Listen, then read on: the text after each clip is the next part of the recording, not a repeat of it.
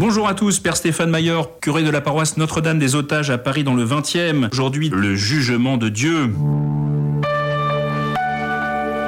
Alors on dit euh, le jugement de Dieu c'est plus très à la mode, Dieu est amour, hmm, comme il nous aime. Mais il ne faut pas oublier que nous aussi, qui aimons, parce que quand même on a un cœur pour aimer après tout, eh bien nous jugeons en permanence. Notre rapport au monde est marqué systématiquement par le jugement. On ne peut pas voir quelque chose sans le juger, c'est impossible. Vous pouvez euh, imaginer euh, regarder quelqu'un sans le décrypter, vous n'y arriverez pas. Vous pouvez regarder un tableau, une émission de télé, écouter une musique, vous la jugez en permanence on n'arrête pas de juger le monde dans lequel nous nous trouvons. Et quand on dit, alors ça c'est très... Euh, dans les milieux cathos, il faut faire attention, on ne juge pas, hein, puisque le Christ nous a dit ne jugez pas, vous ne serez pas jugés.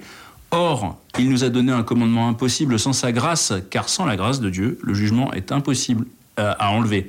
Et donc, nous jugeons en permanence, et quand on dit oh non, je ne juge pas, ça veut dire que derrière, on a jugé que la personne que nous regardions était digne de condamnation, et que du coup on ne la jugerait pas. Mais on a quand même émis un jugement.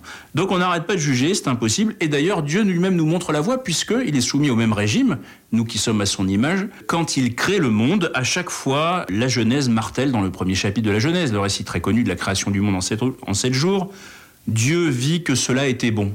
Dieu voit et il dit c'est bon, c'est-à-dire qu'il émet un jugement sur ce qu'il voit. Mais Dieu, bien sûr, juge, contrairement à nous qui sommes marqués par le péché, une certaine brisure de notre être, Dieu juge parfaitement par rapport à ce qu'il est. C'est-à-dire qu'il juge ce qui est bon par rapport à sa bonté absolue, le fait qu'il est la bonté absolue dans son être même, comme dira Saint Jean, il est amour. Mais euh, amour, c'est marqué d'une affectivité que peut-être euh, il nous faut employer avec réserve. Donc il est la bonté absolue. Et donc il ne juge pas euh, à distance par rapport à une règle abstraite, par rapport à des canons de beauté ou que sais-je. Il juge par rapport à ce qu'il est. Et donc ça veut dire qu'il est impliqué personnellement dans son jugement et que le mal, au fond, pour lui, ce qui est mauvais, est toujours vécu comme quelque chose d'étranger. Alors que pour nous, ça fait partie de notre vie, tout comme le bien. Nous sommes des êtres ambigus. Ce n'est pas le cas de Dieu. Dieu n'est pas un être ambigu. Comme dit euh, Saint Jean dans son évangile, il n'y a pas de ténèbres en Dieu. Dieu n'est que lumière.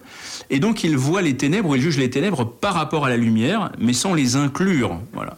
C'est quelque chose qui n'est pas lui. Voilà. Ce qui est mauvais, c'est au fond ce qui n'est pas conforme à l'être divin. Ce jugement dans la Bible, sous-entendu dans l'Ancien Testament, dans les saintes écritures de l'Ancien Testament, ce jugement s'exprime comme du coup une condamnation du pécheur et une exaltation du juste, puisque le pécheur est étranger à Dieu. D'ailleurs, c'est valable aussi dans le Nouveau Testament, soit dit en passant, quand le Christ nous parle du jugement dernier, souvent en nous disant, bah, Dieu nous dira, mais je ne te connais pas, toi qui fais l'iniquité, pars loin de moi, je ne te connais pas, tu n'es pas comme moi, tu n'es pas de ma famille.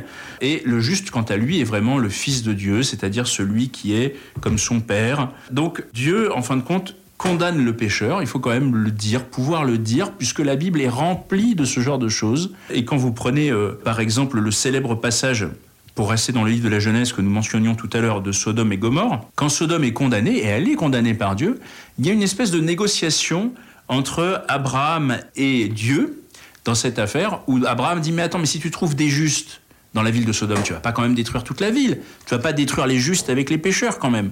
Et Dieu dit, si je trouve 50 justes dans Sodome, j'épargnerai la ville. Et puis ensuite, Abraham négocie jusqu'à 10. Il dit, non, pas 50, il n'y en aura pas 40, 20, 30, 10. Et là, Dieu finit par dire, si je trouve 10 justes à Sodome, je ne détruirai pas la ville. Et finalement, il n'en trouve pas. Et donc, il détruit. Voilà, c'est-à-dire qu'il y a quand même un jugement qui s'exerce contre le pécheur et pour le juste, Abraham, bien sûr, et Lot, le neveu d'Abraham, qui sera épargné pour avoir accueilli les envoyés de Dieu. Je vous renvoie au chapitre 18 de la Genèse. Israël découvre dans sa propre histoire des euh, situations qui contredisent ce que je viens de dire. Parce que dans ce que je viens de dire, on pourrait penser que Dieu, du coup, récompense le juste et condamne le pécheur. Or, on se rend compte que le juste meurt aussi et parfois de façon très injuste, pas simplement de vieillesse comme chacun, mais véritablement de façon très injuste. Le premier grand traumatisme dans l'histoire d'Israël, qui va servir de matrice à tous les autres pour la mort du juste, c'est la mort du roi Josias. Le roi Josias, c'est un roi qui a vécu au 7e siècle, qui était le grand réformateur spirituel d'Israël, qui a construit, enfin, remis au centre le temple de Jérusalem, qui a fait fermer les temples secondaires où il y avait des déviances, qui a été vraiment un saint roi, un bon roi, une espèce de Saint Louis de l'époque. Et un petit peu comme Saint Louis, il va mourir dans une campagne militaire un peu idiote, contre le pharaon Néchao euh, qui vient euh, pour essayer de pacifier entre guillemets la région de la Palestine. Et il va mourir sur la colline de Megiddo, qui va donner colline, ça se dit Ar en hébreu, ça va donner Armageddon, c'est-à-dire Ar Megiddo, la colline de Megiddo. Et ce nom d'Armageddon qui est associé au jugement dernier par l'Apocalypse de Saint Jean, n'est pas du tout au hasard. Le lieu où le juste est mort, c'est parce que c'est bien ça. Le juste est mort injustement, il est mort de bêtement pendant la bataille, alors que c'était vraiment un roi juste.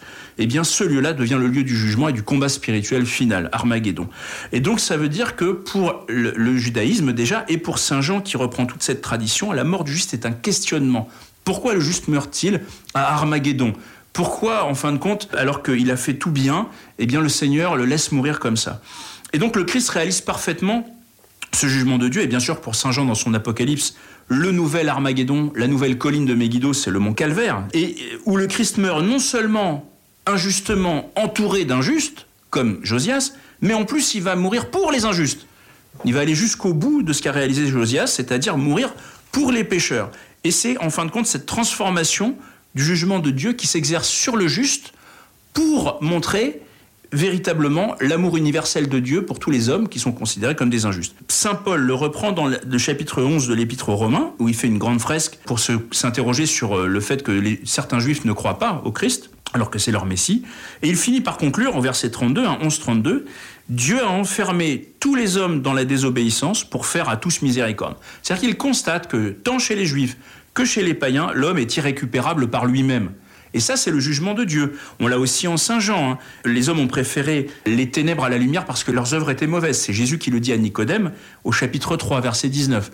Et donc ça veut dire que le jugement de Dieu, il est déjà acté. On sait déjà que les hommes sont des êtres ténébreux marqués par le péché.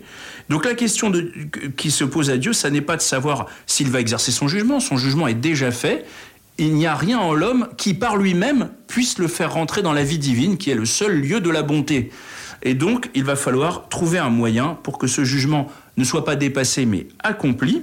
Et ce moyen, ça va être la miséricorde qu'il va nous montrer dans le Christ.